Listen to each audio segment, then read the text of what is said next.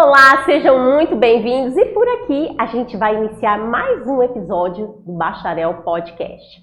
Links importantes que vocês precisam estão aqui na descrição. Minha convidada de hoje tem uma história impressionante. Ela é mãe e eu fiz questão de convidá-la porque vale a pena compartilhar essa história que ela vai carregar para o resto da sua vida. E eu já estou aqui com ela. Cláudia Budu. Prazer ter você aqui, Cláudia. Prazer meu, linda.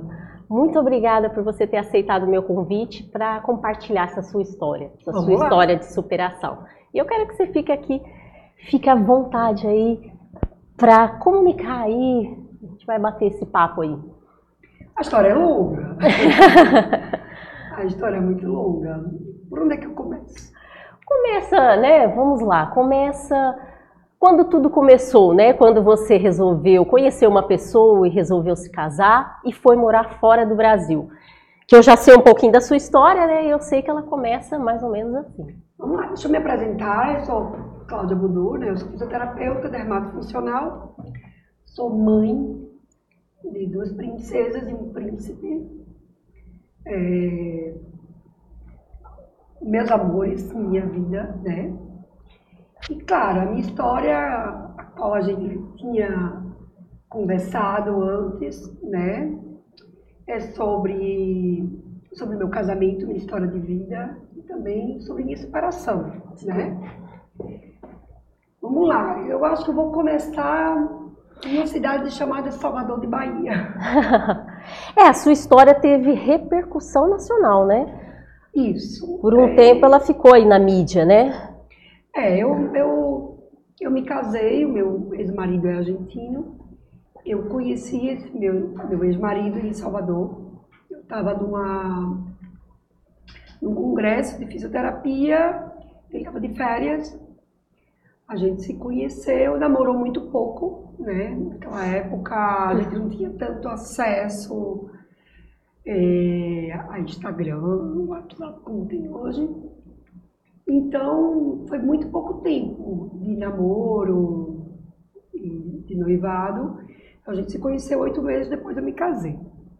Eu me lembro que a minha família não queria meu casamento, né? Porque, primeiro, não era só um casamento, era a minha partida para outro país, outra cultura, outra língua, outros costumes. E, e também, claro, meu ex-marido já era casado, eu era muito nova, eu tinha 24 anos quando me casei. Eu me lembro que meus, meus pais, principalmente a minha mãe, ela foi contra meu casamento. Só que aí veio aquela rebeldia, né, de, de tipo, sou dona do meu nariz, eu, eu posso ir, eu vou, eu fui. Então, eu hoje eu vejo que naquela época eu mal conhecia meu ex-marido, né? Então eu conheci em outubro e em julho eu me casei e fui morar lá na Argentina, em Buenos Aires. E eu me lembro que logo quando eu me casei, eu vi que ele não era aquilo que eu imaginava, né? Eu acho que com, na minha idade, com os meus sonhos, eu, eu idealizava o homem ideal, né? Eu tinha a ideia de me casar e, e, e a ideia do feliz para sempre. Eu tinha isso. E aí, eu me lembro que já na minha lua de mel, eu notei que meu ex-marido não era aquilo que eu imaginava que ele era. Eu lembro que a gente foi passar a nossa lua de mel em Bariloche. E lá em Bariloche eu me dei conta de que era estranho que ele, ele jogasse tanto dinheiro em cassinos. E numa noite eu me lembro que ele perdeu. Eu me lembro que naquela época era um a um o dólar e o peso. E eu me lembro que ele perdeu hoje como se fosse. É, numa noite ele perdeu tipo 10 mil dólares, né? Eu achava aquilo estranho e ele queria mais e mais, enfim. E aí os dias foram se passando e eu notava ele muito agressivo comigo. É, eram, eram brigas. E eu me lembro que minha mãe me ligava, né, a gente se falava e ela perguntava como é que estava o meu casamento. E aí vinha a, o medo de dizer, o remorso, o braço a, torcer de, né, de você tinha razão. Então, eu diria que estava tudo bem no meu casamento, mas não, não estava tudo bem. E cada dia que se passava, eu era mais infeliz. Mas eu continuava com. Eu sempre fui uma mulher de muita fé. Eu sempre tive um Deus muito, muito grande, um, um, um, realmente um Deus maiúsculo dentro de mim. Mas não era que eu perdi a minha fé, nunca perdi. Eu acho que desde quando eu me converti cristã, eu nunca perdi a fé em Deus.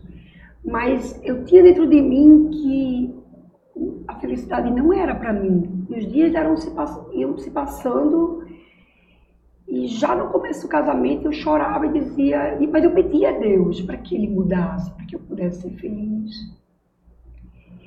E aí eu me lembro também que assim, eu tinha medo de engravidar, então eu tomava alguns anticoncepcional escondido dele, porque ele, ele não queria que eu tomasse.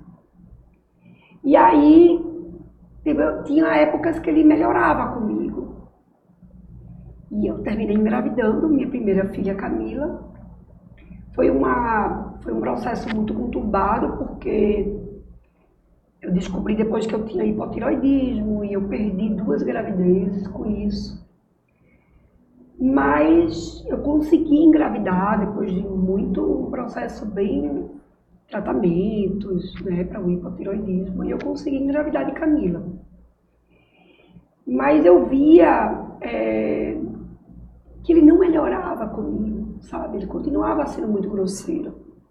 De fato, eu via que era o, o, a idiosincrásia do argentino, que era, são pessoas realmente muito muito grosseiras, muito, e ele, ele não era exceção a essa regra, né?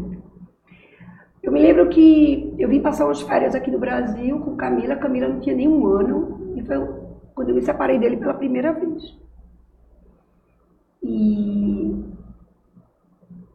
eu me lembro que nessa separação eu sofri muito.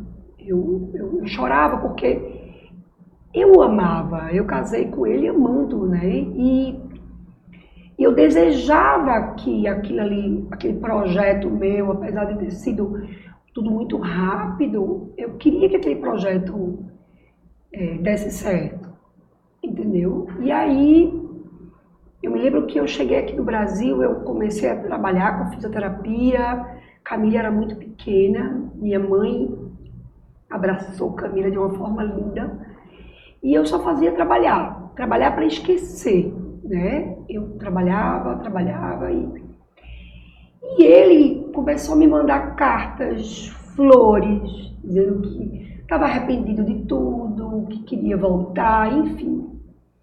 E depois de oito meses que eu me separei, eu voltei. Eu voltei para ele, eu voltei para a Argentina, eu voltei para Buenos Aires. Só que assim, logo quando eu voltei, eu via que era tudo mentira, que ele não tinha mudado, ele prometia mudar. Eu lembro que em todas as brigas da gente, ele dava de vítima, ele eram, eram brigas fortes, com agressões fortes. É...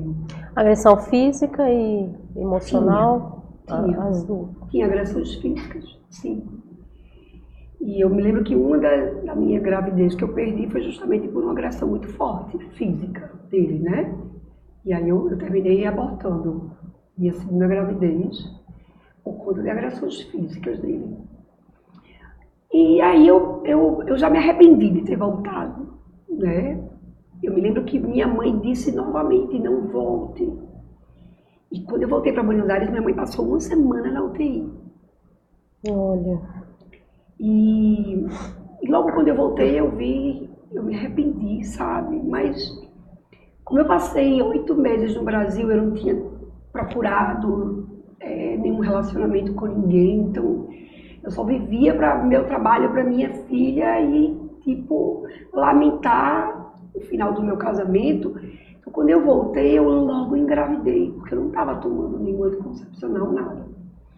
E eu me lembro que quando eu engravidei de Caroline, claro, um, lado meu estava muito feliz, eu, eu amo crianças. Mas outro lado era como se fosse mais um cadeado, sabe, desse casamento, desse, desse lugar. E eu me e eu passei aquela gravidez toda muito conturbada e muitas brigas, sabe? Muito. E Caroline nasceu e, e eu, só pensava isso, sabe? Tá, já tá. Eu, eu, não, eu não nasci nessa vida para ser feliz. E eu me lembro que eu não trabalhava, eu vivia para as meninas. E quando Carol completou oito meses, eu estava amamentando Carol eu comecei a fazer os exames para colocar um DIU. Quando eu chego no médico, o médico disse, olha, DIU não, você está grávida. E eu me lembro que eu tive uma depressão impressionante. Nessa época eu estava tendo muito, é, muitos episódios, sabe, de depressão. Eu vivia chorando, eu vivia, sabe, é, lamentando toda aquela minha vida. Eu já me perguntava se o que eu sentia por ele era amor, sabe? A gente vê que o primeiro amor que acaba é o amor próprio, sabe? Eu me entreguei completamente à depressão e quando eu descubro que, que é um menino, eu digo, poxa, que, que seja bem-vindo, né? Eu, amava a criança e era um filho a mais, mas por outro lado era também um cadeado a mais, né? E eu pensava como é que eu vou me libertar e, e, e o tempo ia passando e eu via que eu não tinha mais aquele sentimento por ele, sabe? E as brigas continuavam. Eu lembro que a Argentina estava com muitas crises econômicas. E eu lembro que uma dessas essas voltas, dessas tantas crises que eu, eu, eu eh, presenciei na Argentina, eu comecei a trabalhar. Né? Eu fiz uns cursos na área da estética lá, eu fiz uma, uma minha pós-graduação em, em, estética, é, mas eu não podia sair de casa porque eu estava tava com, com três crianças. Eu lembro que eu tinha uma, uma, uma eu levei uma babada aqui que me ajudou com eles, mas mesmo assim eram muitos, muito próximos os três. E aí eu comecei a trabalhar em casa. Eu abri uma agência de modelos lá em Buenos Aires. Eu sempre tive esse meu espírito empreendedor, sabe? De, de a luta, de, de procurar vencer, sabe? Ao mesmo tempo que dentro de mim eu sofria. E assim, foi até numa época que ele começou a trabalhar fora em Córdoba, ele passava a semana em Córdoba, sabe? E aí eu aproveitava essa semana para ser eu, sabe? Para correr atrás, para. Mesmo com as crianças em casa, eu procurava. Só que assim, para ele estava difícil, porque realmente a crise na Argentina estava muito difícil. E eu Esse lembro foi que. que ano? Oi? Esse foi que ano? O Carlinhos nasceu em, em 2000 e 2007. É, 2007. Vamos dizer é, a, mo a moeda estava bastante desvalorizada nessa época lá, né? Estava, estava bem desvalorizada. E, e a maioria dos clientes do meu ex-marido, que ele é advogado, é, abriram falência, né? Então, ele estava bem mal economicamente. Mas, assim, o, o vício dele pela, pelos jogos Sempre, sabe? Qualquer dinheiro que ele, que ele pegava, ele jogava. E eu me lembro assim que esse vício dele foi desde o nosso. É, desde o começo do nosso. Aliás, eu acho que ele já era né, viciado em jogos, em cassinos. Mas assim, eu até. Hoje eu digo, meu Deus, a gente era.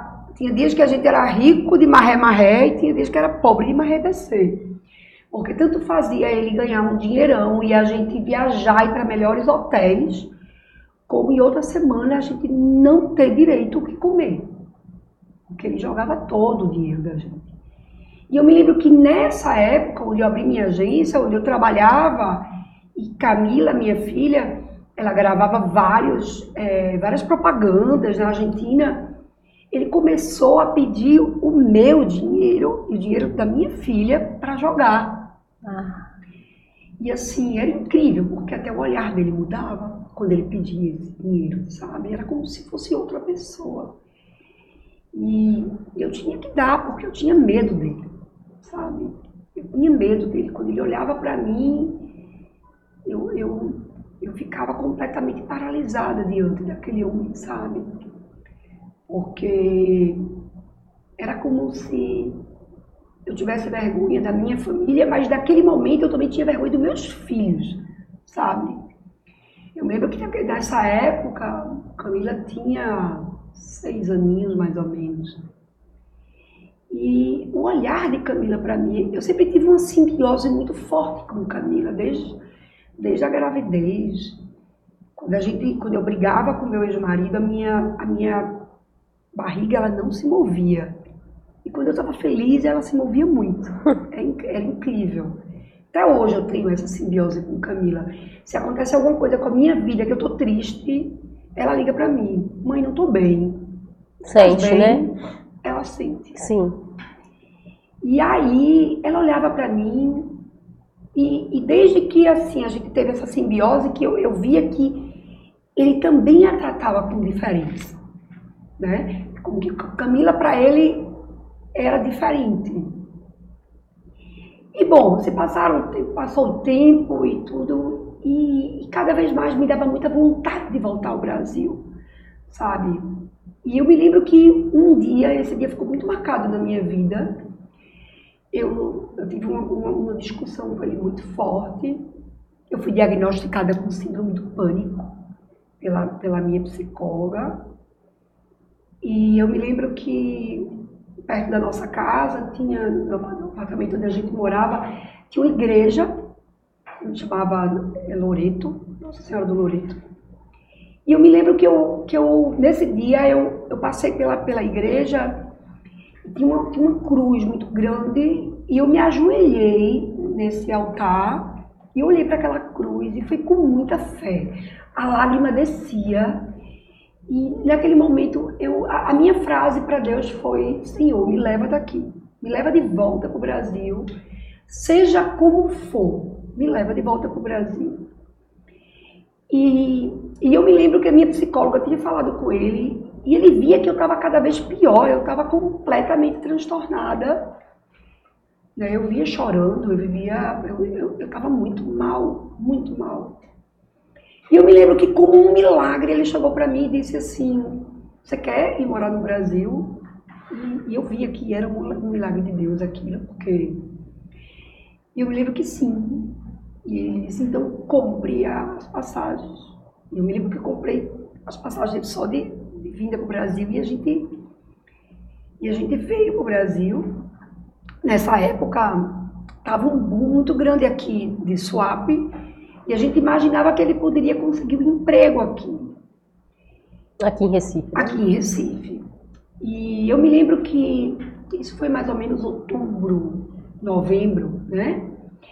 E ele veio, pra, ele veio para cá, para Recife, com as crianças, com os três. Ele veio na frente para conseguir esse emprego aqui, com currículos. E eu fiquei lá para poder devolver o apartamento, que já era alugado, porque a gente tinha apartamentos, a gente teve carro, a gente teve tudo na Argentina, mas ele perdeu tudo em jogo, né? E aí a gente morava nesse apartamento alugado e eu fiquei lá para vender todos os móveis e, e, e, colocar o apartamento em ordem e ele veio na frente. E aí, quando a gente chegou aqui, o pouco dinheiro assim que a gente tinha arrecadado lá, né, que eu, eu vendi tudo a preço de banana. Não interessava o que eu ia, sabe? Só me interessava ir embora daquele, daquele lugar. E aí, quando a gente chegou aqui, a gente foi morar na casa dos meus pais, num quarto, né? Eu, ele e as três crianças. Só que aí, quando eu cheguei aqui em Recife, ele pegou esse dinheiro e ia para esses lugares aqui que, que eu nem sabia que existia. E ele torrou o dinheiro todo, sabe? Um jogo. Um jogo. Meu Deus. Julho. Eu nem sabia que existia aqui, mas essas máquinas que tem aqui. E aí veio na minha cabeça de a gente começar a empreender. Ele não estava conseguindo emprego e a gente começou a vender empanadas argentinas. Eu fabricava empanadas na cozinha da, da casa da minha mãe e a gente começou a vender empanadas. Né? Eu me lembro que a gente passava madrugada, eu, né, eu cozinho muito bem, modesta parte, então eu digo, a gente pega as empanadas argentinas, bota com recheios daqui de camarão, de lagosta, de... E eu me lembro que a gente foi muito bem. E teve uma época que a gente estava indo tão bem que a gente começou a vender para os postos de, de, combustíveis daqui. E a gente vendia não mais de um, senão de pacotes, sabe? A gente alugou uma casa e, e a gente foi morar nessa casa conseguimos, meu pai nos ajudou, ele, ele, ele emprestou um carro para a gente e a gente começou a comprou máquinas com cartões de crédito do meu pai, ele nos ajudou muito financeiramente também. E a gente começou a vender essas empanadas e a coisa começou a crescer. E eu me lembro aqui que em, toda, em todo o meu casamento, os melhores momentos do meu ex-marido era quando ele estava realmente sem, sem, sem dinheiro, sabe? Quando ele, ele era mais humilde. Quando ele ganhava muito dinheiro, é como que ele engolia um rei, sabe? Assim, e era quando ele me tratava pior. E ele me humilhava, ao mesmo tempo que ele não permitia que eu trabalhasse, até porque a gente viajava muito, ele me humilhava porque eu não trabalhava, sabe? Ele dizia que tudo que eu tinha era graças a ele. E nesse momento, quando a gente começou a ir muito bem com as empanadas, ele, ele começou a me humilhar de novo, sabe? E ele, nesse momento, a gente já a coisa ia tão bem que a gente já tinha empregados trabalhando com a gente. Olha. Ele me humilhava diante dos empregados, ele me humilhava diante de qualquer pessoa. Até que eu, eu sentia no meu coração que aquilo não, que tá, eu, eu, eu, eu, eu vivi aquilo na Argentina, mas aqui não, aqui é meu lugar, era meu aquário, eu não ia aceitar aquilo. E foi quando um dia eu chamei ele, a gente sentou, eu tirei a minha aliança do dedo e eu entreguei para ele. Eu falei, ó, eu não te amo mais, eu não quero mais estar casada com você. E eu quero me separar de você. E no, no, no primeiro momento ele, você tá louca? Como, como assim? Eu disse, olha, eu tô louca. E há muito tempo que eu tô louca e eu quero me tratar e eu quero voltar a ser eu. E aí ele me deu, ele me pediu nesse momento para que eu não me separasse ali, que a gente esperasse um pouco, que eu, éramos sócios e a coisa estava indo muito bem. E eu me lembro, tá, mas eu não, não sou mais a tua esposa. Eu, eu sou minha sócia, mas eu vou, eu volto para casa, mas eu vou dormir com as crianças, eu vou só que eu me lembro que dois dias depois, ele ficou completamente transtornado. E nesse dia foi o dia que eu saí de casa. Né? Eu me lembro que eu estava cozinhando, a nossa cozinheira faltou. E eu me lembro que eu estava na cozinha, né? Cozinhando os caldeirões, a gente já, já cozinhava muita quantidade. E ele chega, toca na campainha, nossa campainha estava quebrada e alguém abre a porta para ele e ele vem gritando comigo desde lá de fora. E nesse dia ele já gritava e, e no português ele, ele me humilhou, sabe? Com palavras de, de baixo escalão mesmo, palavras horríveis, né? Ele falava comigo, a gente, a gente se comunicava em espanhol, mas todo mundo entendia. E eu me lembro que tinham vários empregados, mas nenhum deles saiu para me acudir. E eu me lembro que nesse momento eu desliguei todas as bocas do fogão e eu subi. E comigo veio minha filha mais velha, né, a Camila, e, e Camila, ela repetia, mãe, vamos embora daqui, porque senão o papai vai te matar.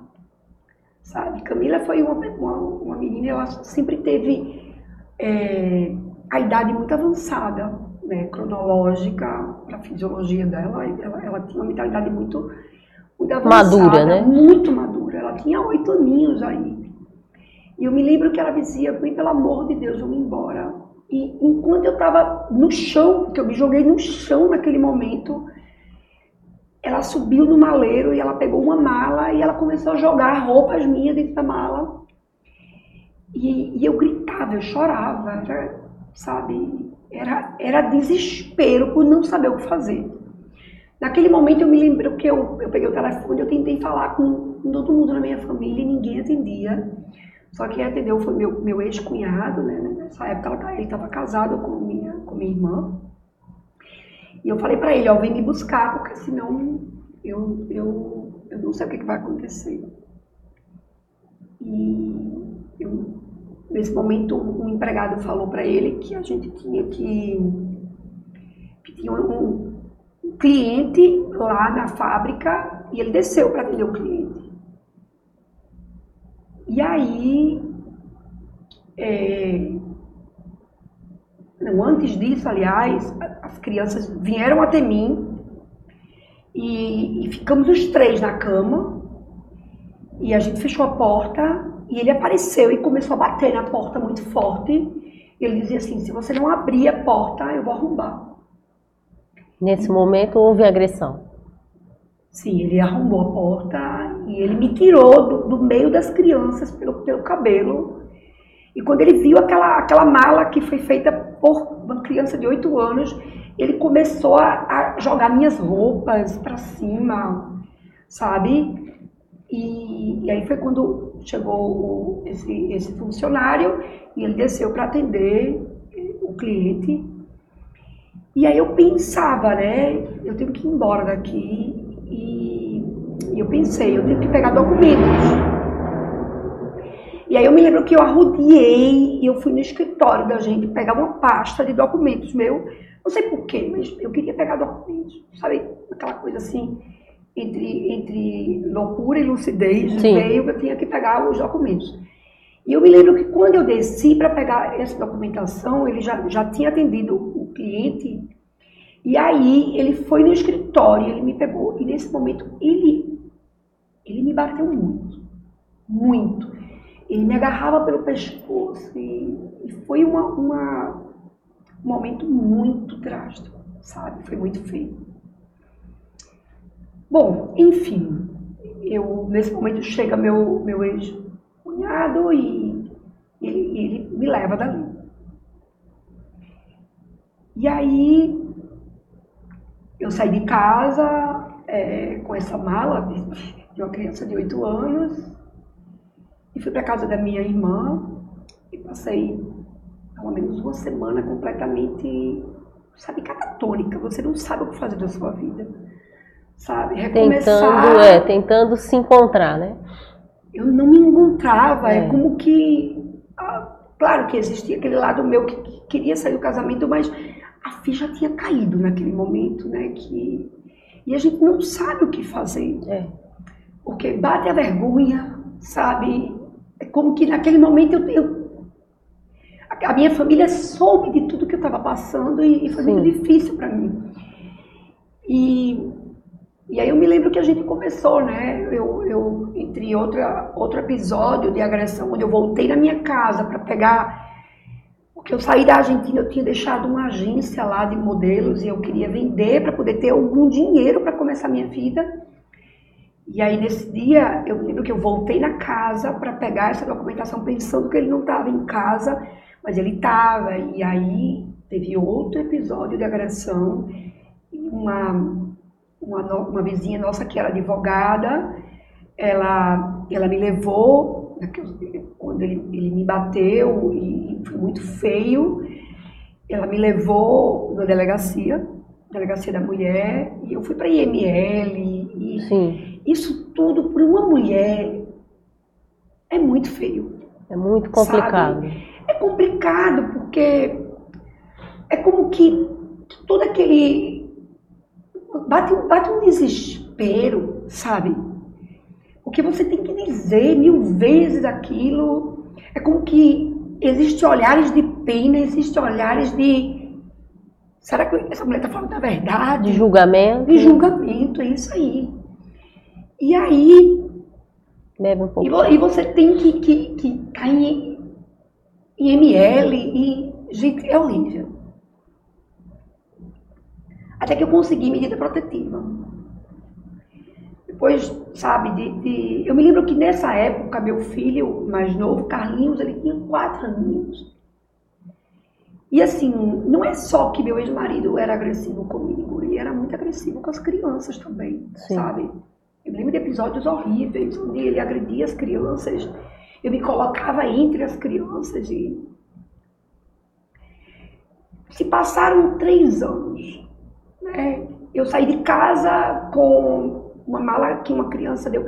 Eu, eu não tive direito de sair, de impor minha roupa, minhas joias, eu perdi tudo. Mas nesse momento deu entrada a uma separação? A gente tentou né, uma separação, mas ele disse que não dava separação, então a gente teve que entrar no litigioso. Eu, eu não tive direito de a nada. Eu, ele, a gente tinha que eu não tinha dinheiro para nada. Eu saí completamente, sabe?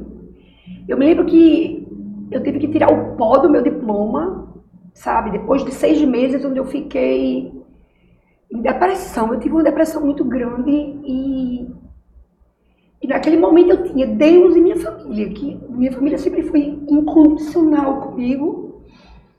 É, as crianças estavam matriculadas na escola, e a minha mãe, ela, ela supria, meu pai também supria a gente de alimentos, de, de tudo. E eu, sa eu tirei o diploma, assim, o, o, o pó do diploma. E eu comecei novamente a fazer cursos na minha área. E eu me encontrei, sabe? Eu lembro que uma grande amiga minha me deu um emprego, eu comecei a trabalhar. E assim, eu só pensava em duas coisas sabe? Que eu tinha que sair daquele lugar que eu estava sombrio e eu tinha que suprir minha, os meus filhos de tudo, de amor, de, de tudo. De sustento mesmo. E ao mesmo tempo é como que o trabalho para mim era minha terapia. E graças a Deus, é, Deus me deu a possibilidade de trabalhar em algo que eu amo, sabe? Eu fazia com muito amor. E, e claro, eu, eu, eu, sempre tive muitos amigos, pessoas que gostam muito de mim. Desde a época da faculdade, eu tinha pessoas que eu sempre fui muito querida, sabe? E essa minha amiga disse: Ó, tá aqui, é teu, faz. E eu não tinha horário nem dia para trabalhar. Eu comprei uma cama, essas macas que a gente fecha e leva. Eu trabalhava sábados, domingos e feriados como fisioterapeuta e como fisioterapeuta voltada da estética, né? estética. Era na época onde tinha aqueles sites de compra coletiva, eu me entupi de trabalho. E isso foi, mas isso quando eu me separei foi julho, né? E eu me lembro que as crianças estavam matriculadas numa escola, mas ele não pagou a escola. E quando chegou janeiro, chegou a hora de, de, rematricular meus filhos. E eu me lembro que meu pai disse assim para mim: Olha, você vai ter que, que matricular as crianças num colégio público. Aquilo foi terrível para mim. Porque assim, eu queria pelo menos que meus filhos tivessem o que eu tive. E graças a Deus, eu tive uma infância muito afortunada. Eu, eu estudei nos melhores colégios aqui de Recife. Tive os melhores planos de saúde e E graças a Deus, os meninos não adoeciam. Senão a gente ia ter que ir para lugares públicos, entendeu? Nada contra, claro, mas eu queria realmente dar o melhor para eles. E eu me lembro que um dia eu chorando, e assim, sabe, eu tinha, eu sempre tive esses surtos de fé, sabe? Eu, eu chorava muito e eu e, e, eu sempre fui muito ouvida por Deus, sabe? É como que quando, quando menos eu perdia fé, dava aquele surto de fé. Aliás, não era nem a perda de fé, era, era dizer: misericórdia, Senhor, por favor, me ouve. Eu me lembro que uma vez eu estava andando pelo meio da rua assim e eu disse, quando meu pai falou, né, você vai ter que matricular, eu disse: não vou. Eu não sei o que, que vai acontecer, mas as crianças vão estudar em colégios bons. Eu lembro que eu caminhando pela meio da rua, porque eu não tinha dinheiro, eu não tinha dinheiro. Eu me lembro que minha mãe me dava dinheiro de passagem, eu ia de ônibus, sabe?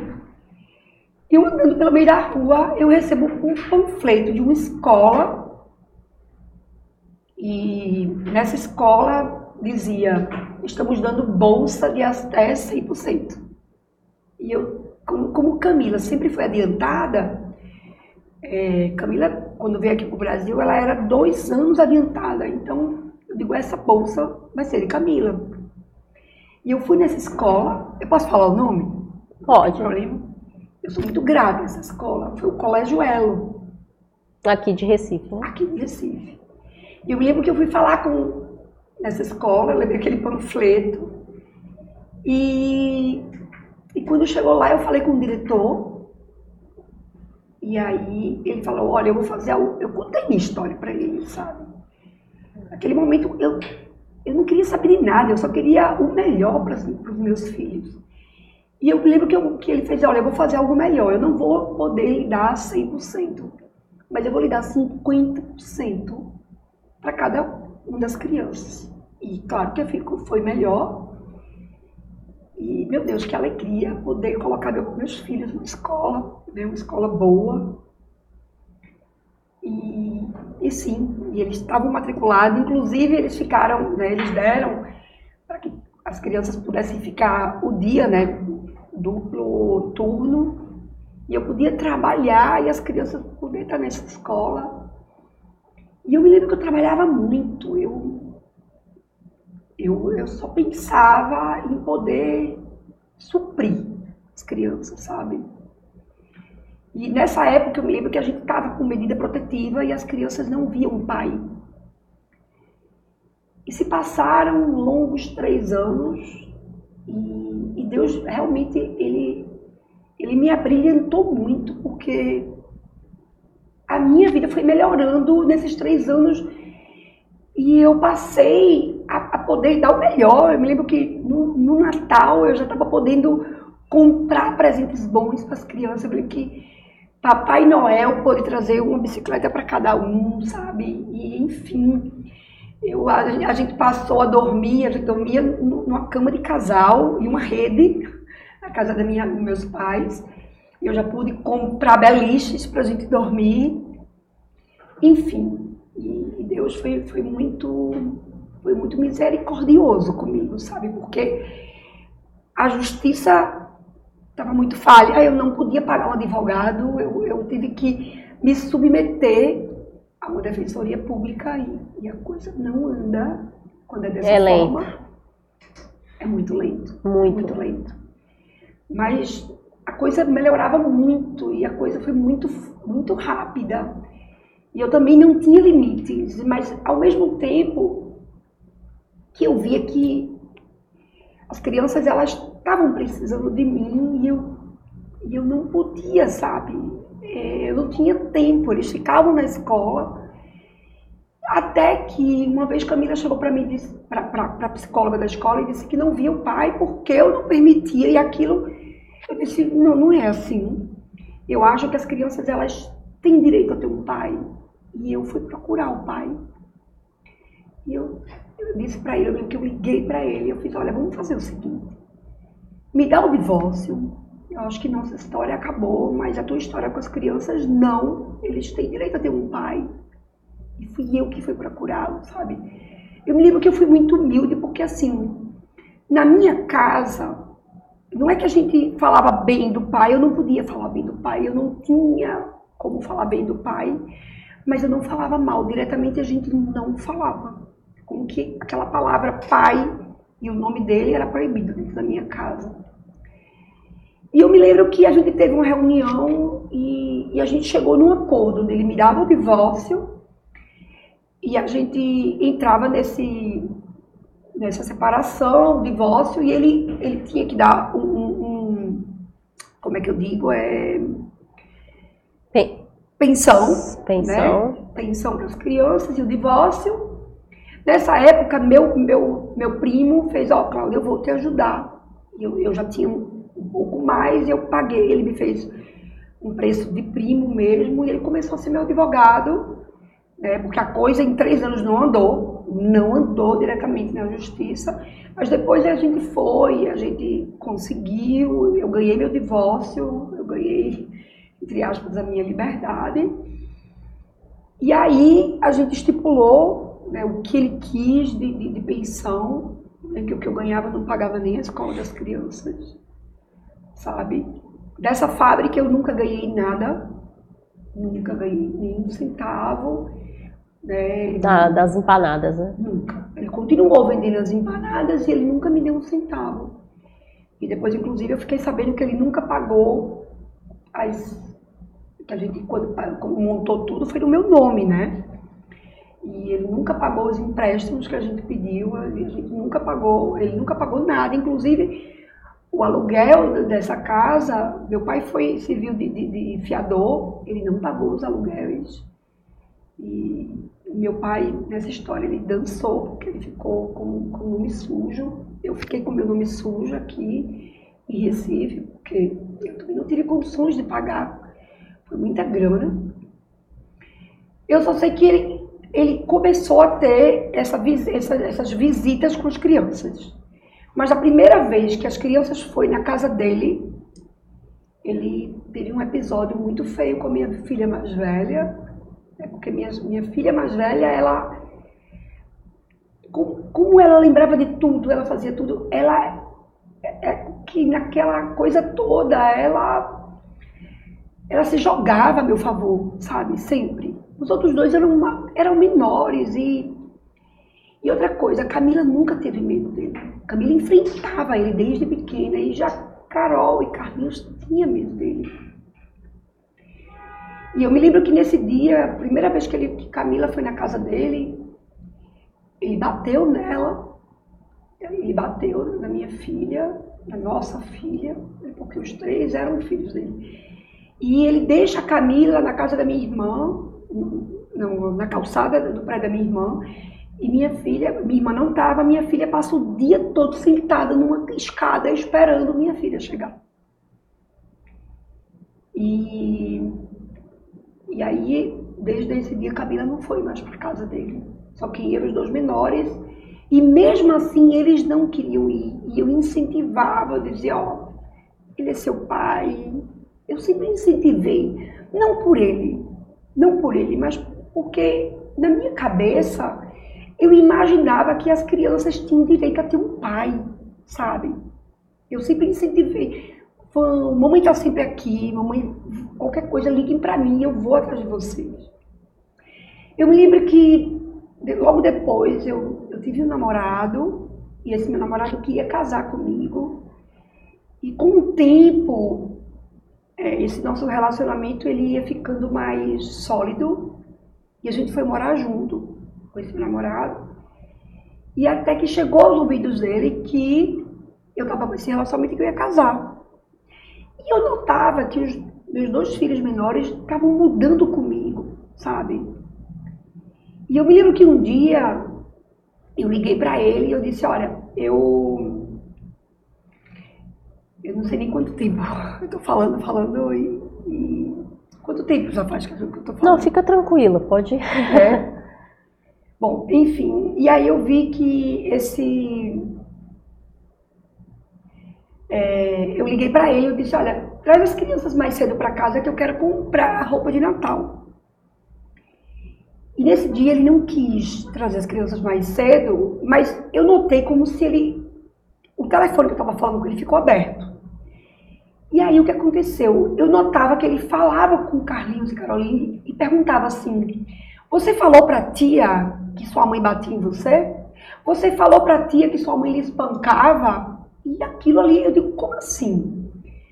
E aí eu liguei para meu primo e eu disse, olha, alguma coisa está acontecendo, porque eu vi que ele falava isso para as crianças.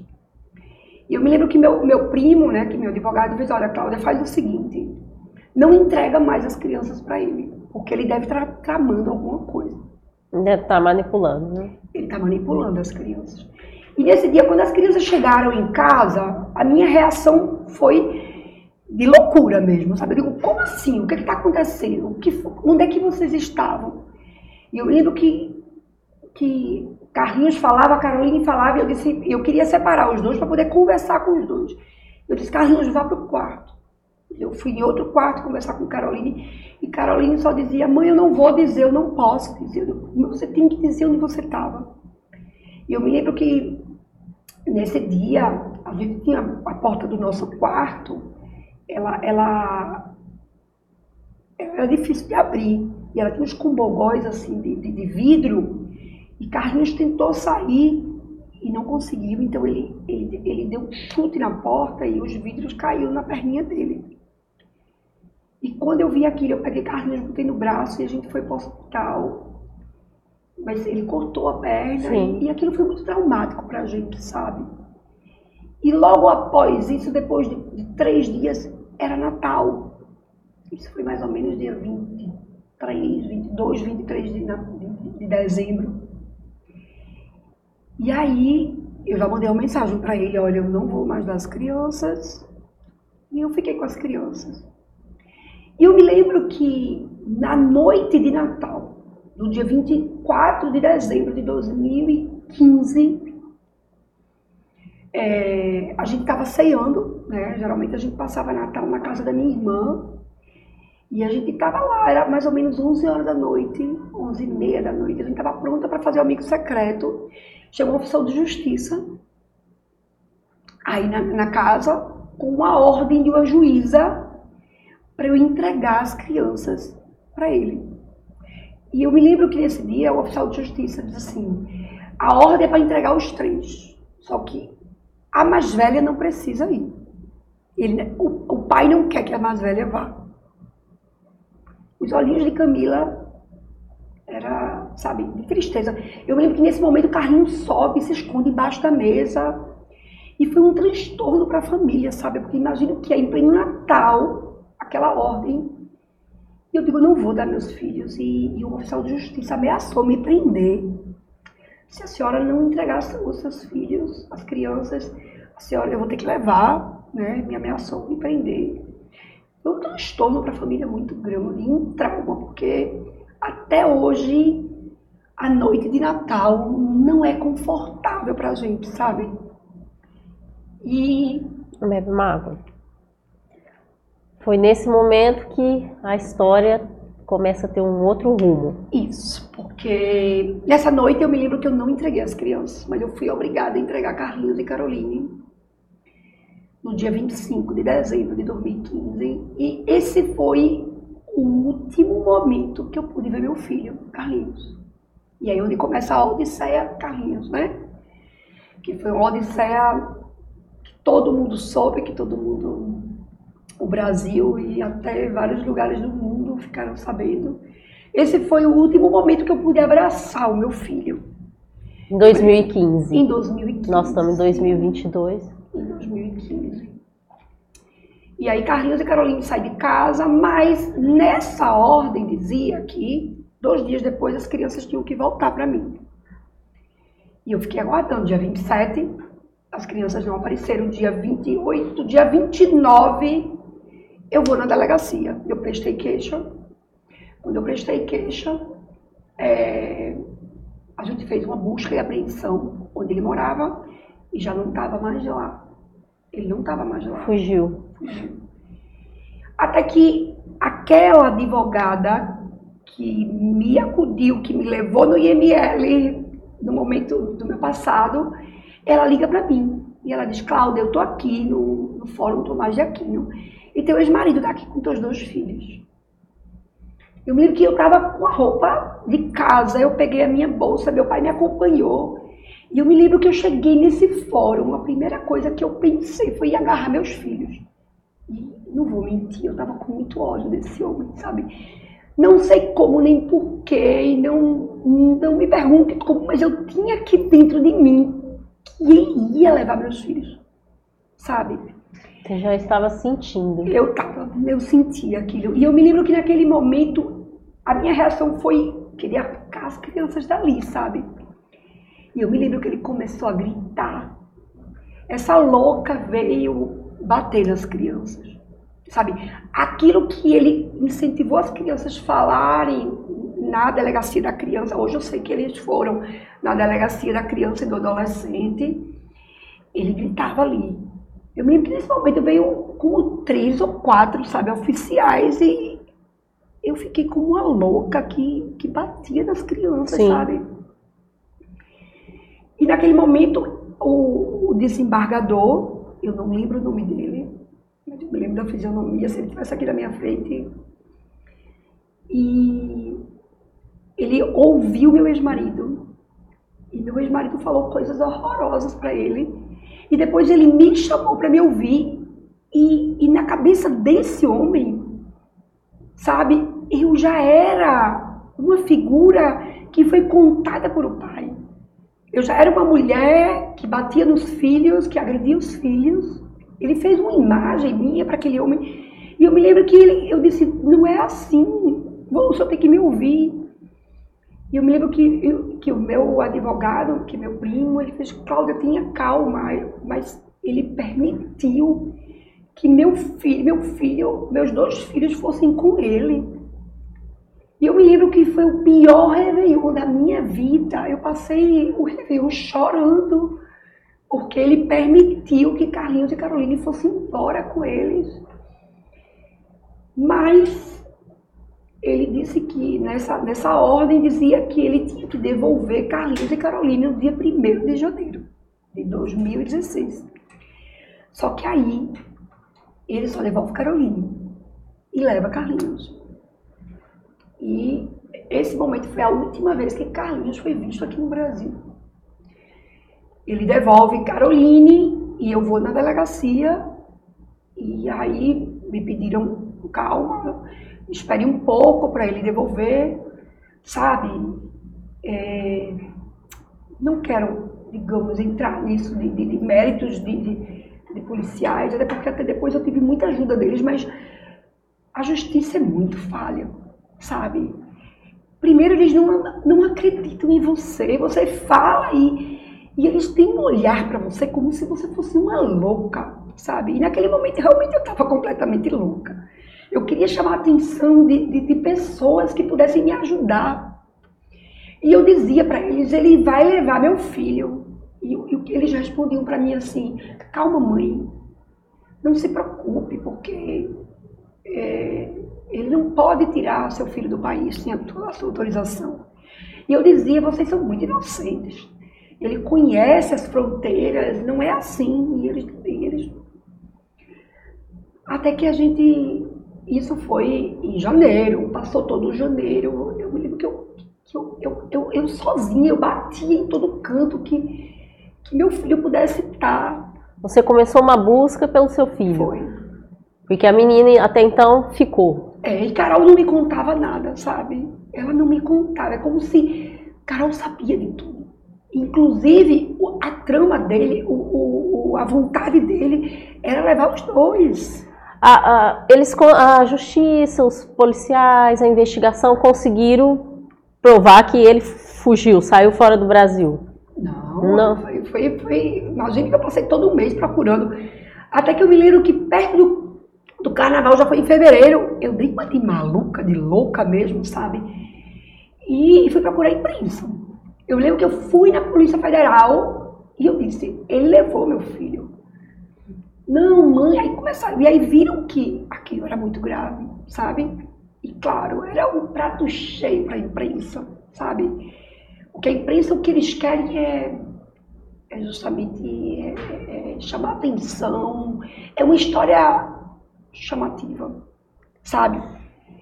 E eu me lembro que nesse dia, quando eu estava na Polícia Federal, eu nem chamei a polícia nem nada, né? Ou a polícia não, a imprensa, mas eu já saí da Polícia Federal com vários, vários repórteres em cima de mim, sabe? Porque aí foi, digamos, é, é, é, o quadro já era de um sequestro, um argentino que sequestrou o filho.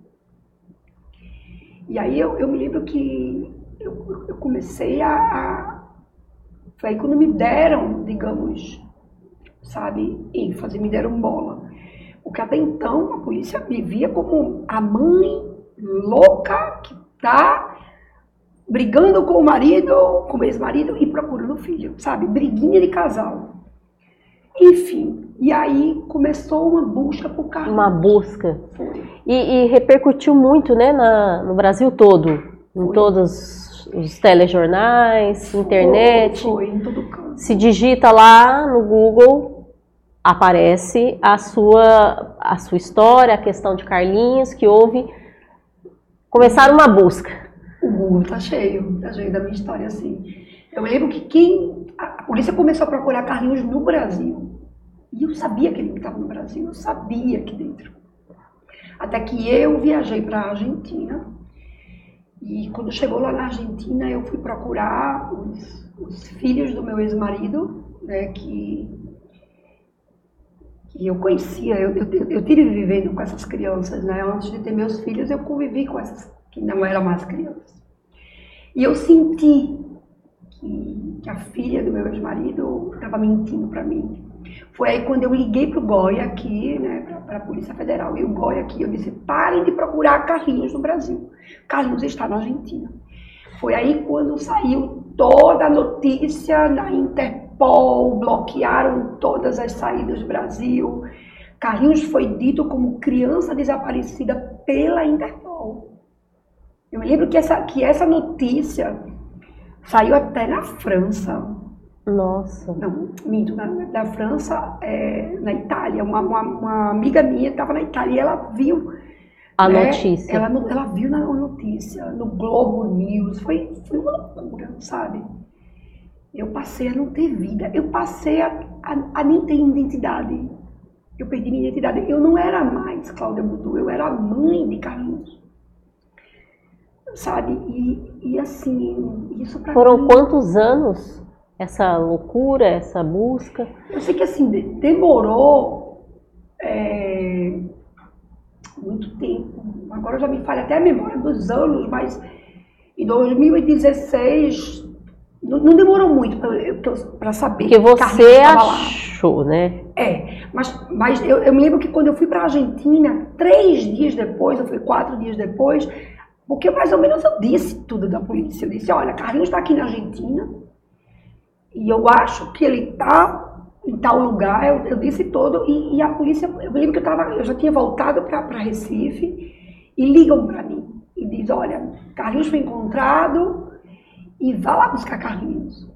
Eu me lembro que eu, eu, eu saí daqui de Recife para buscar meu filho. Lá na Argentina? Na Argentina, em Buenos Aires. E quando eu estava em, em São Paulo, isso saiu em todas, todas as matérias aqui. Eu, meu Deus, o, o aeroporto estava cheio de repórteres, né?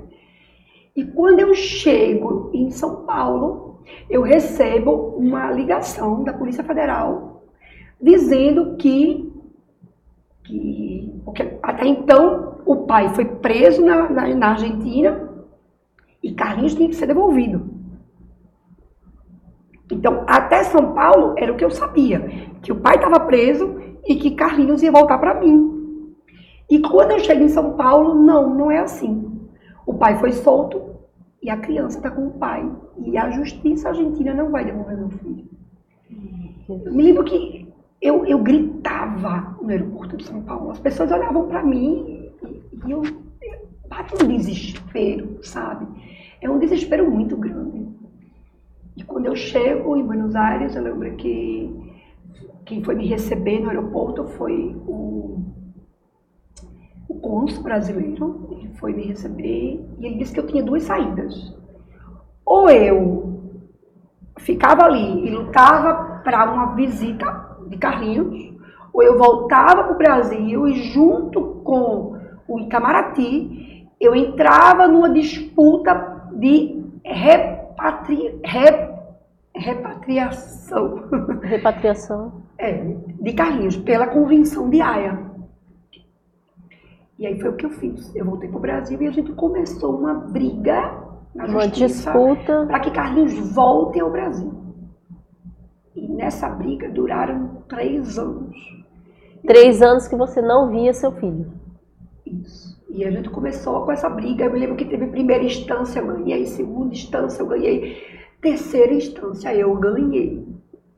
E aí, novamente, eu fui para a Argentina buscar Carlinhos. Quando eu chego lá, o, o juiz é, me diz, olha, você ganhou, mas seu filho não vai voltar com você. Seu filho vai passar férias com o pai e depois o pai vai levar ele. E eu disse, como assim? Mas eu o pai faz um, ra, rapita o próprio filho, faz, e aí ele ainda vai passar férias com o pai. E é que assim, na verdade, meu ex-marido. É ele, inacreditável. Ele tem um poder de persuasão muito forte.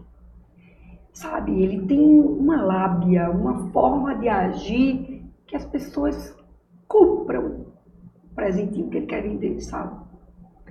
E eu me lembro que eu voltei para o Brasil esperando, organizei o um quarto para o meu filho, comprei roupas para o meu filho, esperando aquele fevereiro que ele iria voltar.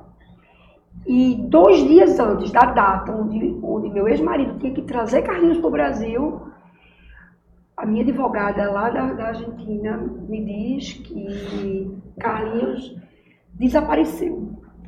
Que ninguém, que Carlinhos fugiu de casa e que o pai não sabia onde estava Carlinhos e que Carlinhos não ia voltar. Meu Deus, desapareceu mais uma vez Foi. lá dentro do. Foi, Carlinhos. Lá na Argentina. Desaparecido dentro da Argentina.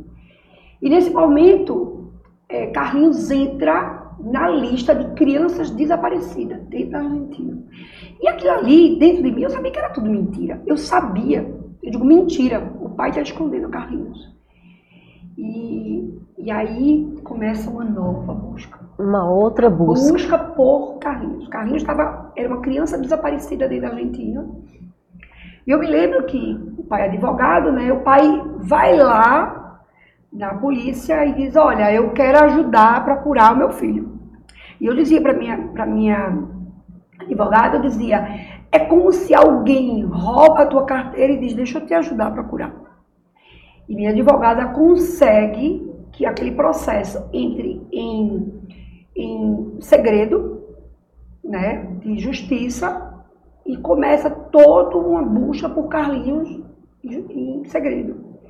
Eu lembro que naquela época eu já estava dando aulas, eu dou aula na Argentina, eu dou aula em, em Montevidéu, né? Eu hoje, graças a Deus, eu sou professora, eu, eu na minha profissão eu me desenvolvi muito. Deus realmente foi muito afortunado comigo, sabe? E eu me lembro que eu inventava qualquer curso em Buenos Aires, em Montevidéu, para poder ir lá e ver como é que estavam as investigações sabe? Então eu ia demais, eu, eu me cruzava o Montevideo ali para o pessoal olhar para mim e lembrar de mim e, e, e procurar meu filho, sabe? É, e aí eu me lembro que aqui no Brasil o processo que ele deixou para mim de maus tratos já tinha acabado. É, lá na Argentina eu também tinha ganho o processo, ou seja, mas Carlinhos tinha desaparecido, não estava mais. E durante um ano, é, nessas investigações, eu me lembro que em dezembro, que foi, quer ver, 2015, 2016, 2017, 2018, 2019 isso. Agora, assim, um pouco recente aí. 2019, o pai é preso. Em dezembro de 2019, o pai é preso. Porque nas investigações viram que sim, pai sabia onde estava. E aonde estava Carlinhos? Ninguém descobriu onde estava Carlinhos. Carlinhos, aliás, nesse momento foram ver onde estava, porque foi descoberto. Tinha uma senhora tomando conta de Carlinhos e, e, e, e o neto dela. E esse neto levava Carlinhos para alguns cantos. Só que quando a polícia chegou aí, Carlinhos já não estava mais aí. Carlinhos tinha ido para outro canto. Essa senhora é presa, esse menino foi preso e o pai é preso. Só que Carlinhos tinha desaparecido. E o pai é preso, mas Carlinhos. E aí se passaram, isso foi já em 2020, né? Quando foi em 2000, em, Carlinhos novamente na lista de crianças desaparecidas. Eu lembro que algumas amigas minhas iam para Buenos Aires, tiravam foto na frente de outdoor. De cartazes, né? Onde Carlinhos dizia criança desaparecida. E a foto do meu filho lá, sabe? Eu lembro que muitas pessoas me perguntavam, como você aguentou? E na verdade, não é que você aguenta, você, você tem fé. Eu sabia dentro de mim que meu filho estava com o pai. Nunca, em nenhum momento passou pela minha cabeça que meu filho estava na rua, como o pai dizia. Eu sabia que meu filho estava é, com o pai, e até algumas pessoas diziam, mas então ele está bem. Eu digo, defina bem, porque ele está preso. Né? Hoje, quando a gente fala que alguém está dentro de casa, é comum. Nós passamos quatro meses dentro de casa, né? Mas é, com questão de pandemia. de pandemia. Mas você sabe o que é uma, uma criança passar dois anos em casa sem estudar? Era um cativeiro quase. Meu um filho cativeiro. dentro. Até que quando foi janeiro de 2021, o ano passado, meu filho, já aos 14 anos, ele se apresenta à polícia. Sozinho? Sozinho. Só que não foi sozinho, foi tudo bem estudado. É, o juiz que deu permissão para Carlinhos voltar para o Brasil estava de férias. E Carlinhos se apresenta na, na polícia, dizendo que é a criança desaparecida. Já não era mais uma criança. Hum, já um, um adolescente. Um adolescente, quase um homem. Do jeito que eu chamo ele desde criança, um homenzinho. E já a polícia minha, e aí ligam para mim, seu filho apareceu. Impressionante isso. E aonde ele estava? Ele falou? Não. Até hoje ele nunca falou? Não. Aonde ele ficou esse tempo todo? Não, a polícia nunca encontrou. Não sabe, até hoje não sabe de nada onde Carlinhos estava. E aí eu me lembro que agora, como é que Carlinhos veio para o Brasil? E foi formada toda uma trama, toda um, uma, um filme onde eu fui novamente para a Argentina buscar Carlinhos. Eu lembro que eu levei Caroline comigo, porque eu tive medo, sabe, da reação de Carlinhos. Quando eu li aquela foto de Carlinhos, Carlinhos já com 14 anos, já não era aquela criança que dizia, mãe, te amo tanto. Já não era o, o meu caçulinha que dizia, mãe, te amo tanto. Meu, meu pequenininho, ele já era uma pessoa crescida, que né? Me deu pavor o que, que eu encontrei. Uma pessoa crescida e sem vínculo com você, né? Nenhum. Nenhum. E aí, quando a gente chegou na Argentina, o juiz disse: Olha, você não vai ver seu filho. Você não vai estar com seu filho. E aí fizeram uma trama onde a, eu, eu me vi, gente, juro, em Hollywood. Foi uma coisa assim impressionante. Eu fui para o aeroporto. Primeiro, eu passei uma semana em Buenos Aires porque como o juiz estava de férias, eu tinha que esperar o juiz voltar de férias. Quando o juiz voltou, eu tive que ter uma audiência com esse juiz e ele fez, olha, você não vai ver seu filho, a gente vai montar toda uma estratégia, você só vai ver seu filho lá no Brasil. Carlinhos ficou esse tempo todo no orfanato. Meu Deus. Sabe? Com crianças de todo tipo. E eu lá em Buenos Aires, eu, meu Deus, foi horrível. O pai estava preso, Carlinhos no orfanato, eu não podia me, me, me acercar a Carlinhos, eu estava, entre aspas, proibida de se acercar ao meu filho. E eu me lembro que no dia que Carlinhos voltou para o Brasil, foi, foi uma operação Indiana Jones, sabe, assim. Carlinhos entrou com a Polícia Federal dentro do avião, ele não podia me ver, eu e Caroline, a gente teve que se disfarçar para entrar nesse, nesse avião. E aí eu estava naquele avião com o Carlinhos e não poder falar com ele. Eu escutava que a Polícia Federal dizia assim: tenha calma, Carlinhos não queria vir. E a gente, quando chegou em São Paulo, entra os seis oficiais da Polícia Federal dentro do avião e tiram Carlinhos de dentro do avião, sabe? E aí eu fazia, o último policial fiz e eu, né? É. Depois entraram outros policiais e me tiraram do avião e a gente entra no, no ônibus da Polícia Federal. E foi aquele primeiro momento com o Carlinhos. E aí você teve, enfim, o reencontro com seu filho depois foi. de seis anos, sete. Mas o olhar de Carlinhos para mim foi terrível. Sabe? Eu me lembro que ele abraçou Caroline, abraçou Caroline, Caroline abraçou, mas quando eu, eu tentei me acercar a Carlinhos, ele se afastou. E aí eu, naquele momento, eu pensei, meu filho me odeia. sabe? Meu filho me odeia. E, e aí eu me lembro que quando a gente. Ele, ele, eu, eu, eu dei o tempo dele, eu dei o espaço dele, porque não, não, não era culpa dele, sabe? Eu fico imaginando o que foi que foram dito para ele durante todos esses anos, sabe? Eu nunca pude falar com meu filho, eu nunca pude me acercar meu filho, eu nunca pude dizer ao meu filho que eu amava, eu nunca pude, inclusive, dizer ao meu filho o porquê dessa busca dele, o porquê que eu queria trazer ele de volta para o Brasil, o quanto eu o amava. Inclusive, eu queria dizer para o meu filho que o amor que eu sentia por ele era exatamente igual em medida e proporção que eu sentia por Camila e Caroline. E quando a gente chegou aqui em Recife, inclusive, eu falei que eu não queria imprensa, sabe?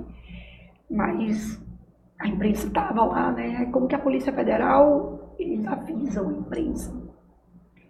E a, e a chegada de Carlinhos foi, foi algo paralisante, sabe? A imprensa ali querendo porque assim, durante todo esse tempo eu imaginava que um dia que Carlinhos voltasse para o Brasil, a gente faria um carnaval para receber Carlinhos. Só que não, foi um momento muito difícil, sabe? Um momento tenso. Ele não falou com ninguém, a minha família lá com, com, com cartazes de bem-vindo Carlinhos e, e não. Uma, né, amigos e todo mundo envolvido, até gente desconhecida, né? Sim. Tudo ali gente, esperando, né? é. Tinha muita gente aqui no Brasil que torcia e, por mim. E eu me encontrava com pessoas da rua e todo mundo, você encontrou seu filho, você encontrou seu filho. E, e aí agora começou outra briga. Outra briga não, vamos falar outra luta, que era a gente pegar Carlinhos e, e se adaptar, e se adaptar. Né? E aí eu me lembro que o primeiro momento de Carlinhos foi o olhar dele. Que odeio, sabe? Mas quando ele via que o meu relacionamento com as meninas era bom e eu fui me chegando a ele, ele não deixava que eu abraçasse, ele não deixava que eu beijasse, mas a gente começou a ter um, um convívio, sabe?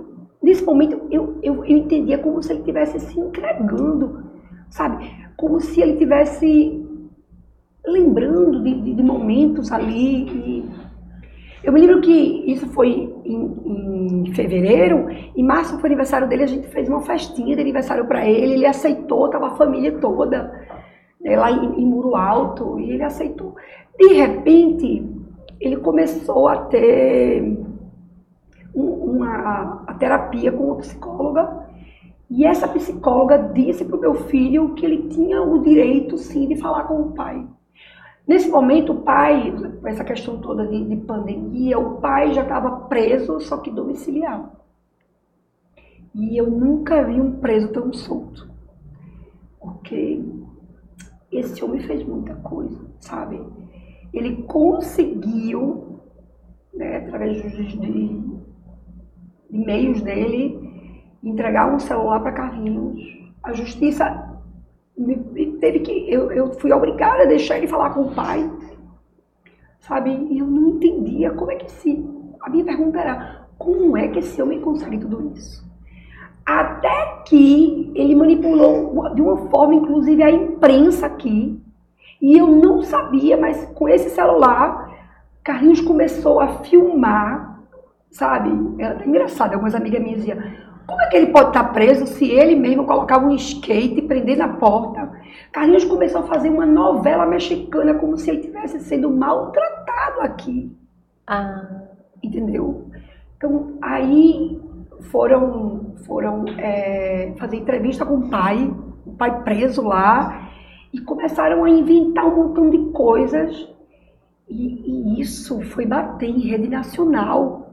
Eu me lembro que a imprensa me, me procurou, fez, olha, a gente está com, com a matéria do seu filho e do pai e eu quero saber se você vai se defender. E foi aí que eu soube de tudo, sabe?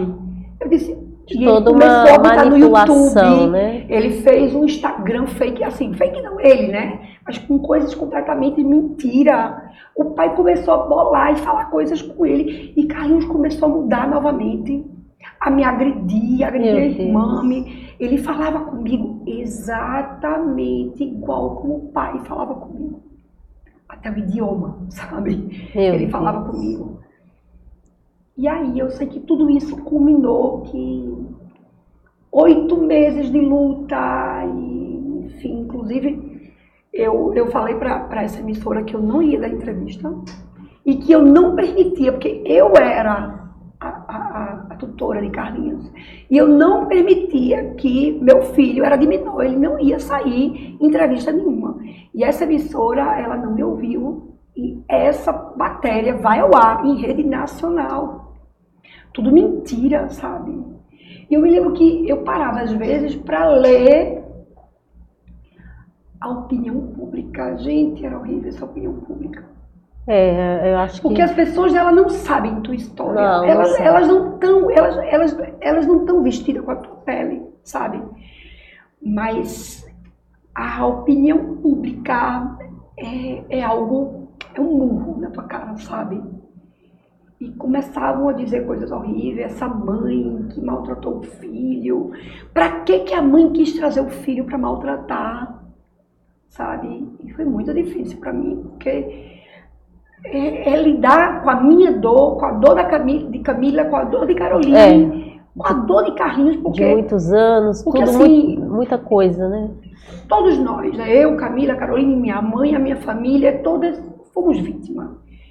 Mas a vítima maior sempre foi Carlinhos, sabe? E eu, como mãe, eu, eu sempre me coloquei no lugar dele.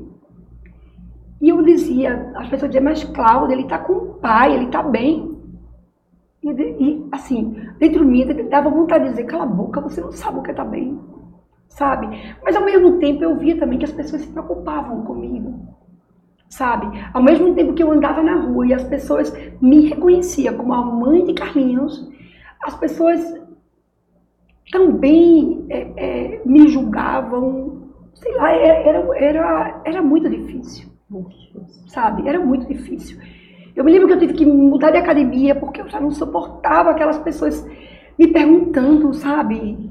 É, é, é como, como anestesia. Você não vive, você deixa a vida viver, sabe? Eu, eu não tinha vida, eu estava sem vida. Era como se um terço meu estava completamente morto. Era isso que eu sentia. Eu tinha uma mão aqui na minha garganta e um peso nas minhas, nas minhas costas que. E eu me lembro que esses oito meses do ano passado, eu sofri o que os cinco anos que eu procurei Carlinhos eu não sofri. Carlinhos aqui estava agressivo e, e o pai, a, a ordem do pai foi: não saia de casa, não fale português, não estude, não saia de casa. Meu filho começou novamente a estar em cativeiro. Carlinhos, antes, quando ele chegou aqui, ele ia para o alto, ele ia para a praia, ele estava tendo um convívio com, com os primos, e ele passou a estar novamente dentro de casa. Carlinhos não saía. E novamente se abriu um novo processo. Eu me lembro que a juíza me dizia: esse é o filho, nós vamos conseguir que ele fique aqui. Só que assim, não, eu não tinha recurso. Eu não tinha recurso financeiro, eu não tinha recursos até que eu comecei a, a- a ser tocada. Inclusive, foi motivo de muitas sessões de terapia, sabe? E eu fui realmente vindo na minha cabeça que o melhor para Carlinhos seria o que ele quer. E para mim foi muito difícil, porque ao mesmo tempo que eu sabia que o melhor para o meu filho era ele estar comigo, eu acreditava nisso, começou a correr em todas as redes e todo do Brasil que, meu, que, eu, que eu deveria deixar meu filho livre. E eu dizia, Carlinhos foi diagnosticado com, com síndrome de Estocolmo, sabe? Não sei se as pessoas sabem o que é, mas digamos que você é apaixonado, você ama o sequestrador. Tá, é o pai, mas foi um sequestro. E aí, até que culminou que eu permiti. Eu cheguei pro meu filho e disse: Você quer voltar para a Argentina? E ele disse: Quero. Eu digo: você vai voltar para a Argentina. Você vai me mandar de volta? Não, eu digo: Não vou te mandar de volta. Você vai fazer. você acha que a tua felicidade é na Argentina? Ele disse assim, eu digo, pois então eu vou abdicar da minha felicidade. Porque para mim, a, a, minha felicidade é a sua felicidade. Você vai voltar.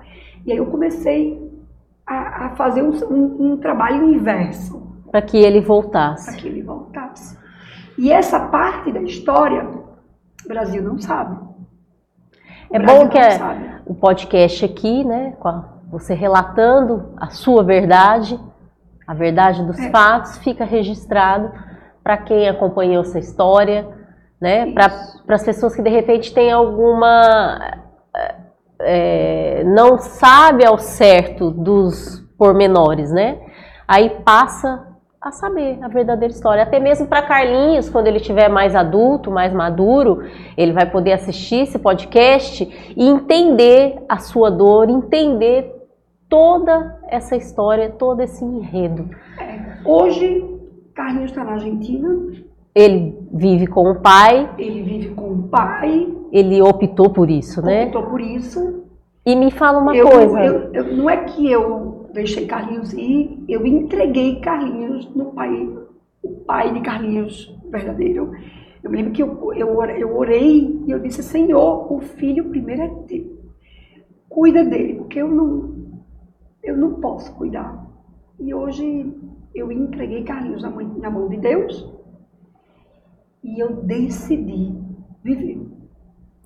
Eu decidi arrancar a mão que, tava, que tinha aqui. Eu, eu decidi tirar o peso das minhas costas e eu decidi viver.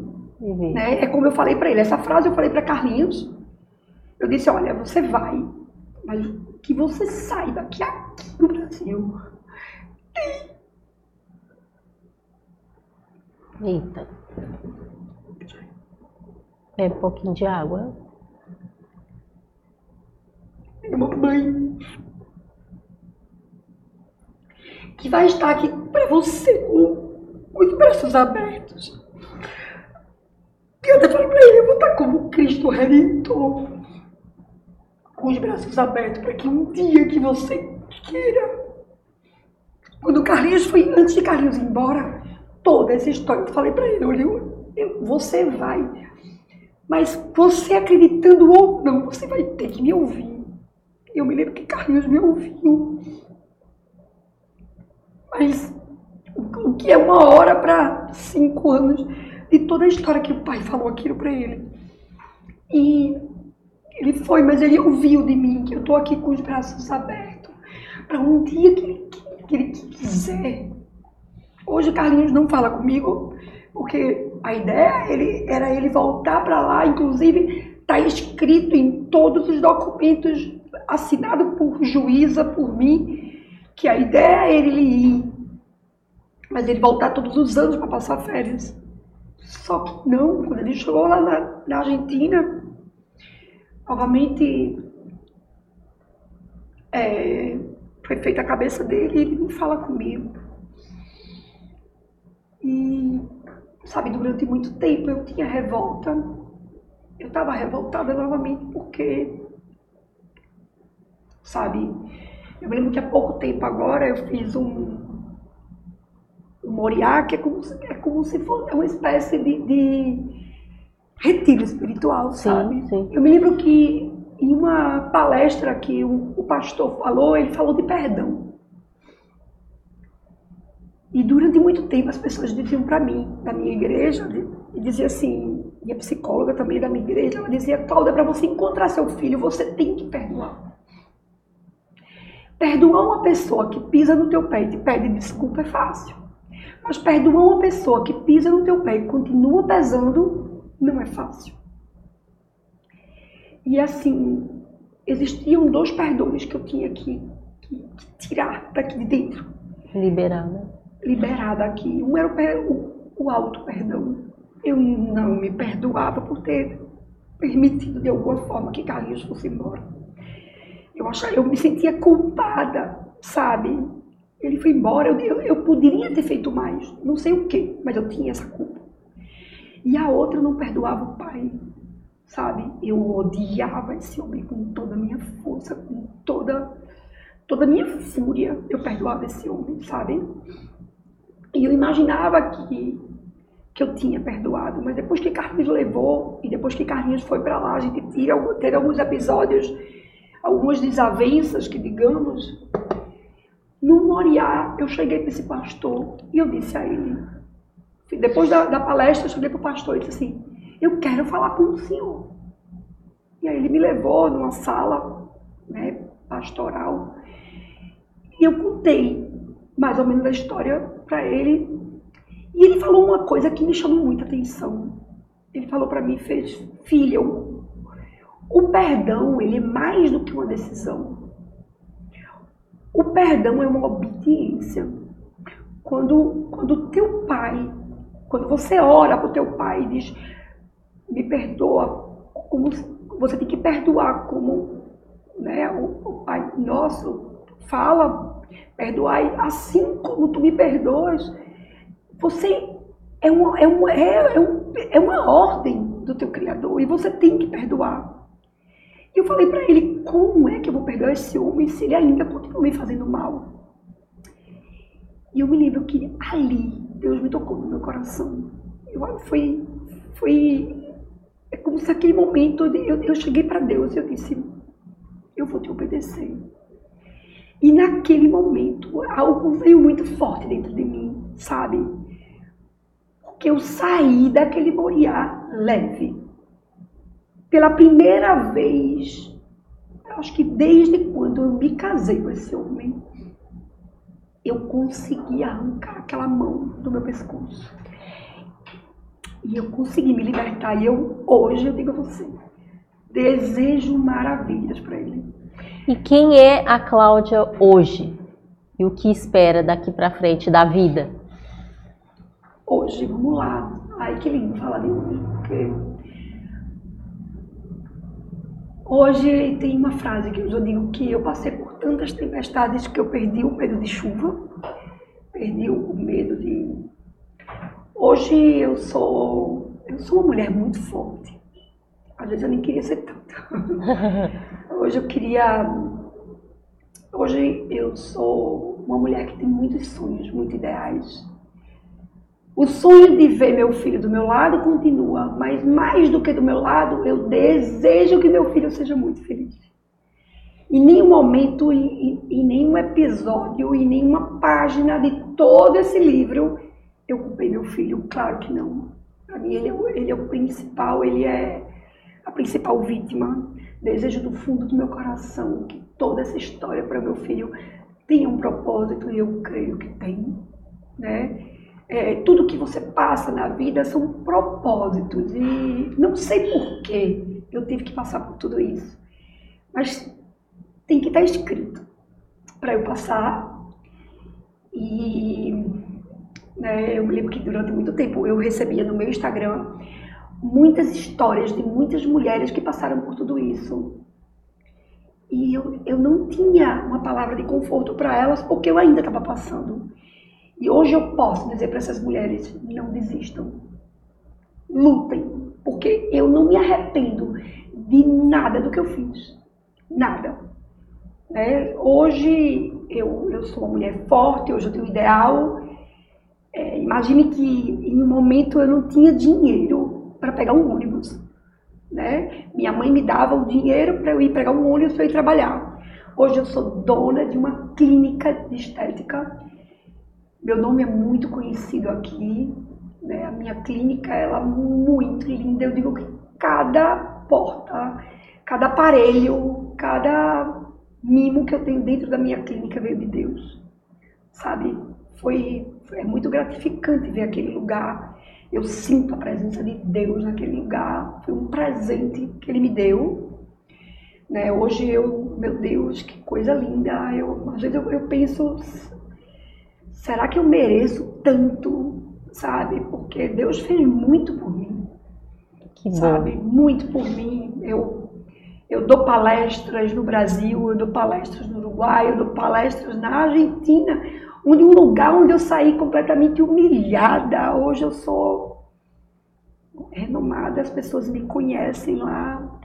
Uma Cláudia que resgatou a esperança de um dia melhor, de um, um amanhã melhor. Sim, sim. De um amanhã melhor, eu, eu sinto, eu sinto que dentro de mim tem muita coisa para conquistar, sabe? Tem muita coisa para conquistar. Hoje eu e minhas filhas somos um trio, sabe? Gente, que, que meninas maravilhosas. Que família maravilhosa que eu tenho, sabe? É, eu, eu tenho muito amor hoje. Hoje, aquele ódio, né? Inclusive, a frase que o pastor falou para mim fez: olha, quando você pensa em vingança, é como se você agarrasse a mão com um punhado de brasa é, ardente e tentasse jogar no outro, antes vai te queimar. Então, assim, você tem raiva desse homem? Hoje, não. Não, não tenho. E mais, eu desejo para ele, juro, toda a felicidade do mundo. Eu desejo aqui fundo do, do meu coração que ele também encontre o caminho dele, sabe? Que, se possível, ele, ele encontre Deus no coração dele e ele possa sentir hoje o que eu sinto. Desejo que meu filho seja muito feliz aqui ou naqui, no lugar que ele escolher, sabe? Eu, mas eu tenho também fé que um dia ele vai, eu, eu, eu vejo na minha frente esse momento de meu filho vindo e, e me abraçando e a gente podendo não, não viver o que a gente já tinha para viver, porque é impossível, não tem como a gente escrever uma nova página, mas a gente pode sim escrever novos capítulos, sabe, juntos. E meu Deus, o que é que eu falo agora de Camila e de Caroline? Que criaturas, que, que pessoas maravilhosas, porque diante de tudo que elas sofreram, sabe? E que sofreram. Porque além de lidar com a minha dor, com a dor de Carlinhos, eu tive que lidar com as dores delas. Imagine que eram adolescentes, também elas viviam esse momento em colégio, em faculdade, elas também. Elas souberam dar a volta por cima, né? Também. Elas também. Hoje são, são, são criaturas fortes. Minhas filhas, eu até brincar, é. eu, eu, brinco com elas, né? Eu digo que eu não criei mulheres, eu criei militantes, sabe? Porque elas são muito fortes, são muito. E, e, e o que é melhor, as mãos da, da gente sempre estavam muito dadas, sabe? Eu sempre tive o apoio delas o, o enxugar de lágrimas e vice-versa, eu também, a gente estava se enxugando, a gente estava se é, servindo de alicerce entre Sim. umas e outras, sabe? E, e nada, somos um trio, eu estou muito bem, a minha clínica é linda, convido você, inclusive, convido quem estiver aqui. Para conhecer, para permitir que eu, que eu cuide de vocês, porque isso para mim hoje é missão. Eu amo colocar as mãos num, paciente, eu amo emagrecer uma paciente. Hoje eu trabalho com estética, saúde, bem-estar. Eu tenho o meu plano de emagrecimento. Eu sempre gostei muito, sempre fui muito xereta e muito estudiosa e eu sempre quis saber muito, saber mais. Então, hoje eu estou lançando o meu programa de emagrecimento. Olha a minha bacana. clínica, o Nutrislim, onde eu estou conseguindo emagrecer pessoas com muito, muita saúde, sem remédio, sem qualidade, com muita qualidade de vida, com longevidade. E essa hoje é a Cláudia Budu, sabe? Hoje é como que agora eu não sou mais mãe de Carlinhos, sabe? Logo quando o Carlinhos foi embora, as pessoas me perguntavam: que bom que seu filho está em casa. E dentro de mim eu dizia: hum, não sabe de nada, inocente. Mas eu não queria mais seguir com esse drama, sabe? Sim. Uma nova vida, né, Cláudia? Uma nova vida. E eu quero te agradecer, tá? Por você ter vindo, por ter aceitado o meu convite. E eu te desejo que Deus te abençoe muito na sua caminhada, nessa sua nova vida. Isso. E uma história difícil, mas que você deu a volta por cima e superou. E a gente Obrigada, tá? Obrigada a todo mundo também. E a gente, e eu já vou, eu vou ficando por aqui, gente. E a gente se vê no próximo episódio. Tchau!